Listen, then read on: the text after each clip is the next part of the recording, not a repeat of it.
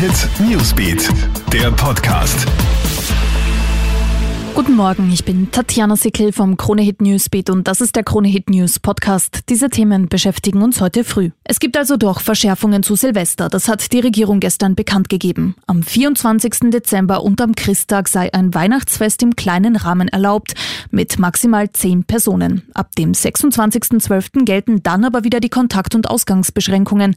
Silvester wird zwar die Ausgangsbeschränkung zwischen 22 und 6 Uhr aufgehoben, die Kontaktbeschränkungen gelten aber trotzdem es dürfen sich also zwei Haushalte treffen, mehr aber nicht. Und eine zweite Massentestrunde kommt. Von 8. bis 10. Jänner, in Wien sogar bis 17. Jänner soll in ganz Österreich nochmal die Bevölkerung durchgetestet werden. Neben diesen Verschärfungen wurde auch eine Maskenpflicht am Arbeitsplatz angekündigt, und zwar dort, wo nicht ausreichend Abstand gehalten werden kann. Die Bundesländer erhalten außerdem die Möglichkeit, die Maskenpflicht auch im Freien einzuführen, sobald etwa viele Menschen auf einem Platz zusammenkommen, zum Beispiel in Einkaufsstraßen.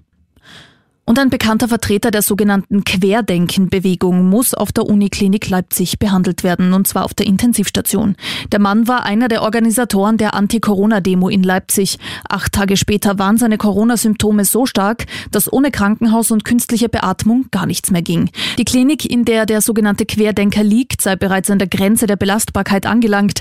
Wenn es so weitergehe wie jetzt, müssten die Krankenhäuser an Weihnachten die weiße Fahne hissen, heißt es vom leitenden Notarzt des Krankenhauses. Das war's auch schon wieder up to date. Bist du immer im Kronehit Newsbeat und auf Kronehit.at. Kronehit Newsbeat, der Podcast.